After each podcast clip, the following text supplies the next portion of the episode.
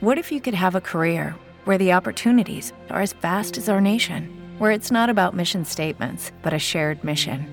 At U.S. Customs and Border Protection, we go beyond to protect more than borders from ship to shore, air to ground, cities to local communities. CBP agents and officers are keeping people safe. Join U.S. Customs and Border Protection and go beyond for something far greater than yourself. Learn more at cbp.gov/careers.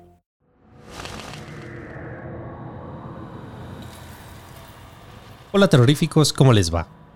Como siempre, quiero agradecerles por seguirnos y acompañarnos en cada relato. Sean bienvenidos a este espacio donde tratamos de desconectarnos de la rutina diaria y disfrutar de un relato de terror. Los invito a que se preparen su bebida favorita, se relajen e imaginen que son parte del relato. Hoy les comparto la segunda parte del relato, queridos Reyes Magos. Como siempre, el uso de audífonos es sugerido, volumen arriba, apagar la luz y disfrutar. Esto es, hablemos de terror. Bienvenidos.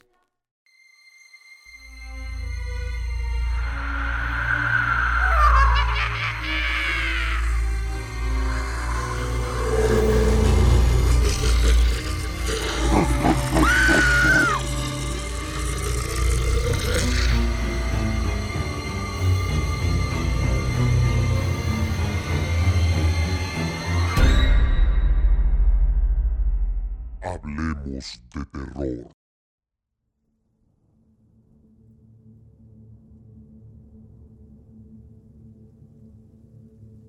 Esa noche no fue distinta a las otras, y estando solo en casa, aunque me daba tranquilidad de que no me molestaran a mis hijos, a la vez me sentía más vulnerable. Se llegó la noche, y con ello la ansiedad. No sabía si dormirme o intentar pasar la noche en vela. De cualquier manera dejaría las luces encendidas, así como la televisión, por si llegara a quedarme dormido. Al final así fue. Me quedé dormido creo que como a las 11 de la noche y descansé como hasta las 4 de la mañana. Cuando el ruido de unos muebles arrastrándose me despertó, se escuchaba como si recorrieran un mueble de madera en la habitación de mis hijos. Con mucho miedo me levanté de mi cama, pensando en dirigirme a la habitación de los niños, pero en cuanto me levanté, aquel ruido cesó. Regresé a la cama y justo cuando me estaba acomodando, los ruidos comenzaron nuevamente, solo que en esta ocasión venían de la planta baja. Era el mismo ruido, como si un mueble se arrastrara. La verdad bajar sí me dio miedo, así que solo me metí dentro de las cobijas. Subí el volumen de la televisión y al poco rato me quedé nuevamente dormido. Por la mañana al despertar lo primero que hice fue salir de mi habitación para revisar si aquellos ruidos realmente eran de algún mueble. Primero abrí la puerta del cuarto de los niños y no pude notar nada extraño. Todo estaba normal. Eso me dio más confianza para bajar las escaleras sin miedo alguno, suponiendo que la planta baja también se encontraría normal. Pero no fue así. Aquella mesa, la que sostenía el espejo y el Cristo, sí que había sido movida. No fue mucho lo que se desplazó en distancia, pero lo extraño es que la mesa estaba mirando hacia la pared y aquel Cristo nuevamente estaba de cabeza. Decidí dejar las cosas así como estaban y meterme a duchar para esperar la llegada de la señora Rossi, quien me había prometido llegar muy temprano por la mañana. Así que aceleré el paso y me duché y me cambié rápidamente para sentarme en la sala a esperar. No esperé mucho rato, cuando el timbre de la puerta sonó levantándome emocionado por la llegada de alguien que pudiera ayudarme. Buenos días, señora, ¿cómo está? Buenos días, hijo. Aquí lista para ver en qué estás metido. La invité a pasar, pero antes de hacerlo se persinó en tres ocasiones. Se hizo una cruz de saliva en la frente y se puso a orar por un momento. Yo me limité a observar con detenimiento cada paso que daba dentro de la casa solo notaba cómo en ocasiones negaba con la cabeza, como en señal de que algo no andaba bien. Primero pasó a la planta alta, donde estuvo un buen tiempo en el cuarto de mis niños. Yo me quedé en la planta baja, pero podría jurar que la escuchaba como si estuviera hablando con alguien. Tal vez estaba orando o no sé, pero en un par de ocasiones escuché una voz que estoy seguro que no era la suya. Descendió de la planta alta para continuar revisando la casa y le mencioné sobre la mesa que se había girado durante la noche, pero solo con su mano. Hizo un gesto de que guardara silencio. Continuó desplazándose por toda la casa hasta que al final se detuvo precisamente bajo la escalera, donde estaba aquella mesa y el espejo. Escuché balbucear algunas cosas, pero honestamente no entendía nada de lo que decía, aunque nuevamente ese movimiento de su cabeza, en forma de negación, no me dejaba nada tranquilo. Después de algunos minutos de incertidumbre, se dirigió a la puerta de la casa y con la mirada me pidió que la siguiera hasta afuera, como si alguien pudiera escuchar o no quisiera decirme nada dentro de la casa.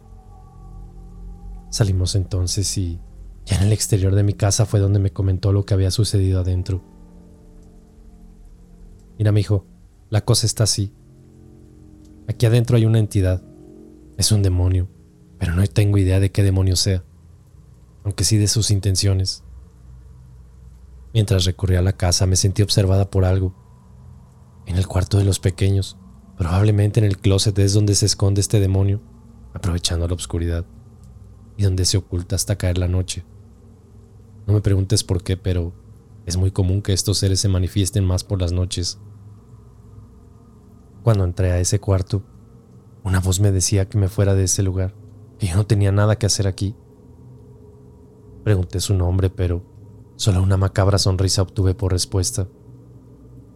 En la planta baja encontré su punto de entrada. Efectivamente, utilizó aquel espejo como portal, y lo hizo esa noche que había ofrenda cerca de la misma. Afortunadamente, también mostró su punto débil. Ese espejo que usó para entrar es por donde lo echaremos de tu casa.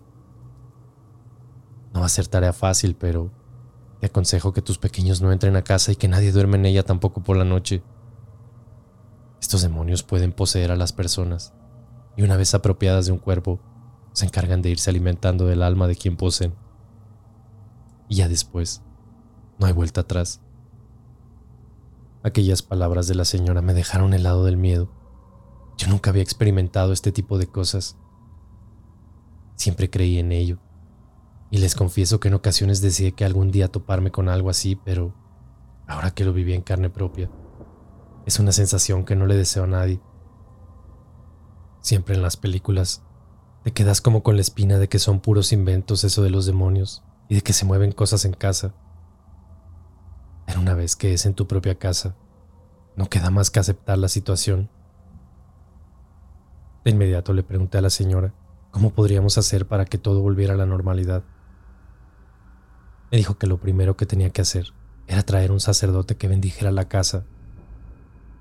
No iba a ser fácil que alguno aceptara venir si le explicaba lo que sucedía así que me dio el número de un padre que vendría sin hacer tantas preguntas. Me dijo que ya era de avanzada edad, pero que en su juventud se enfrentó con muchas situaciones similares a la mía. Doña Rosy me dijo de unas cositas que tenía que comprar para empezar a limpiar un poco la casa, velas, inciensos, y me recomendó usar alguna cruz o rosario todo el tiempo mientras las cosas se arreglaban.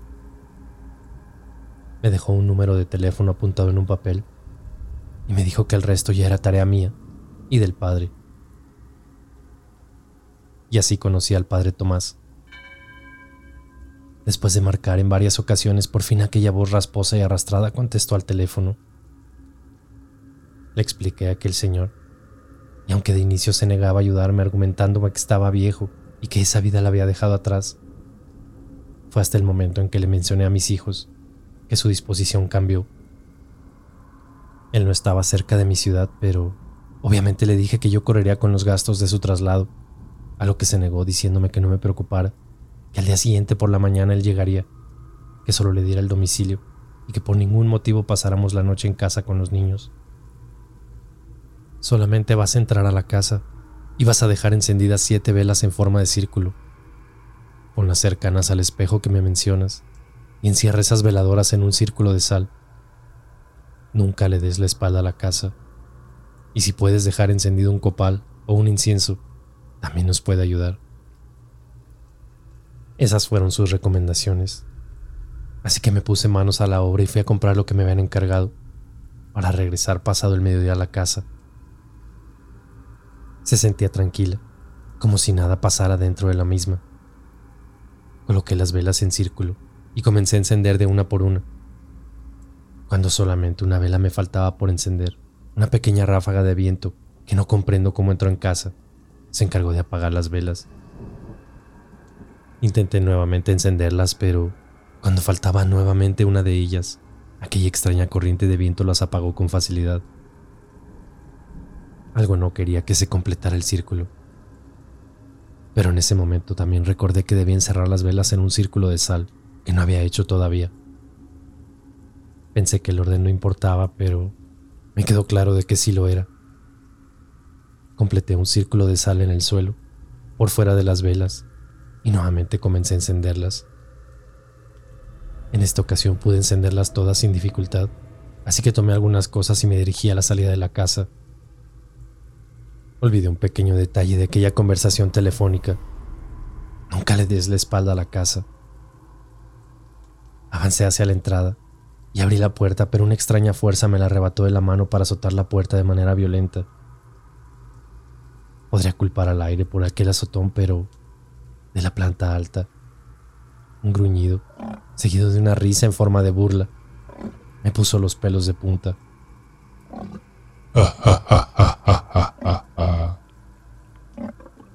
De inmediato me volteé dando la espalda a la puerta y comencé a retroceder para salir como me habían dicho sin darle la espalda a la casa. Me fui a casa de mis padres para estar con mis niños y argumentando de que ya era muy tarde para regresarnos. Les pedí que nos permitieran pasar la noche en su casa, y así lo hicimos. Después de varias noches sin descansar, por fin tuve una noche muy relajante y con sueño continuo. La mañana siguiente me levanté temprano para irme a casa a esperar a aquel padre con el que había hablado por teléfono. Me estacioné frente a casa y me quedé esperando en el auto atendiendo las palabras de aquel padre, quien me sugirió no estar en la casa de no ser muy necesario. No pasó más de media hora cuando un taxi se detuvo justo a un costado de mi vehículo y de él, un señor de avanzada edad con un sombrero negro descendió de la unidad. No me quedaba duda de que aquel padre había llegado y era el mismo con el que había hablado por teléfono. Un enorme rosario de plata que colgaba de su pecho lo delataba. Me bajé del coche para recibirlo y ofrecerme a pagar por el taxi, pero este se negó. Buenos días, padre, ¿cómo le va? Yo soy quien le marcó por teléfono. ¿Qué tal, hijo? Mucho gusto. Soy el padre Tomás. Cuéntame bien cómo empezó todo y qué ha sucedido desde entonces. Lo puse al tanto, dando santo y seña de cada una de las cosas que habían sucedido, cómo comenzó todo y de lo que me había comentado la señora Rossi. Después de escucharme con atención, me advirtió que hace muchos años que él se había retirado, a lo que le pregunté que por qué lo había hecho, y fue cuando me contó una historia de una hacienda y de unos niños en un pueblo que habían desaparecido, que siempre se había sentido culpable por ello. Solo te vine a ayudar porque me dijiste de tus niños y cómo había pasado todo. Fueron las palabras de ese hombre. En aquel entonces, me enfrenté a un demonio tan antiguo como la misma humanidad. Lo único que conservo de aquella época es esta cruz que encontró la forma de volver a mí. Sacó de un pequeño maletín una cruz, diría yo, de gran tamaño, que parecía que estaba hecha en plata pura. Podía verse que era algo antigua, sin embargo conservaba un brillo particular. Sin dejar pasar más tiempo, me dio una serie de recomendaciones antes de entrar a la casa y tratar de ahuyentar aquello que la moraba. Me dijo que nada de lo que escuchara. Tenía que prestarle atención, que los demonios se aprovechan de nuestras debilidades para vencernos. También me dijo que por nada del mundo le diera la espalda a ninguna habitación. Siempre la espalda debe apuntar a la puerta, me dijo. Por último me dijo que una vez adentro no había marcha atrás. Debíamos terminar lo que veníamos a hacer y podría ser muy desgastante. Entramos pues a la casa y aquellas veladoras seguían encendidas. Estaban consumidas casi en su totalidad, pero seguían encendidas. El espacio se sentía tranquilo Él iba a subir a la habitación de los niños yo debía quedarme sosteniendo aquel espejo dentro del círculo de sal y también de veladoras que había colocado el día anterior.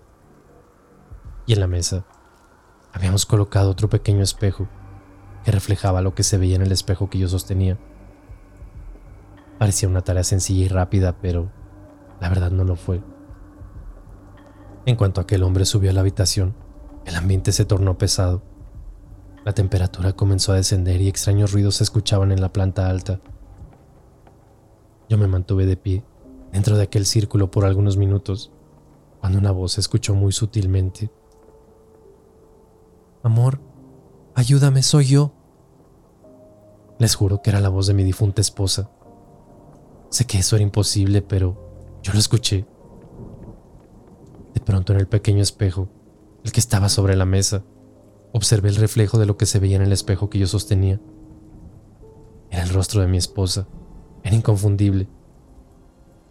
No sabía qué hacer y solamente seguía escuchando las palabras ayúdame. Estuve a punto de soltar el espejo cuando recordé que el cura me había dicho que no hiciera caso de nada de lo que escuchara. Pasaron solo unos segundos cuando escuché que la puerta de la habitación se abría y los pasos del padre aliviaron un poco mi confusión. Entonces miré al espejo nuevamente. Aquello que vi ya no era mi mujer. No sé cómo explicar, pero una forma humana, como sombra negra, asomaba su cara desde el espejo que sostenía.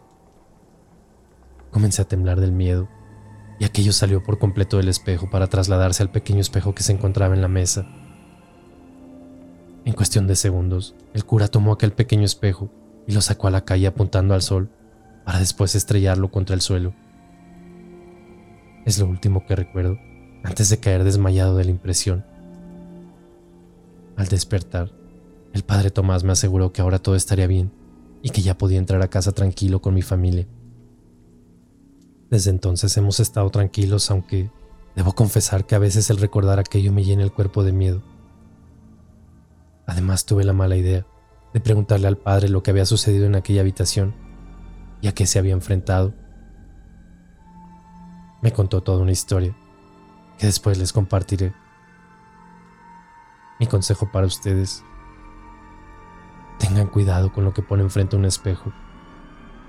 Nunca saben qué hay del otro lado, esperando a ser invitado.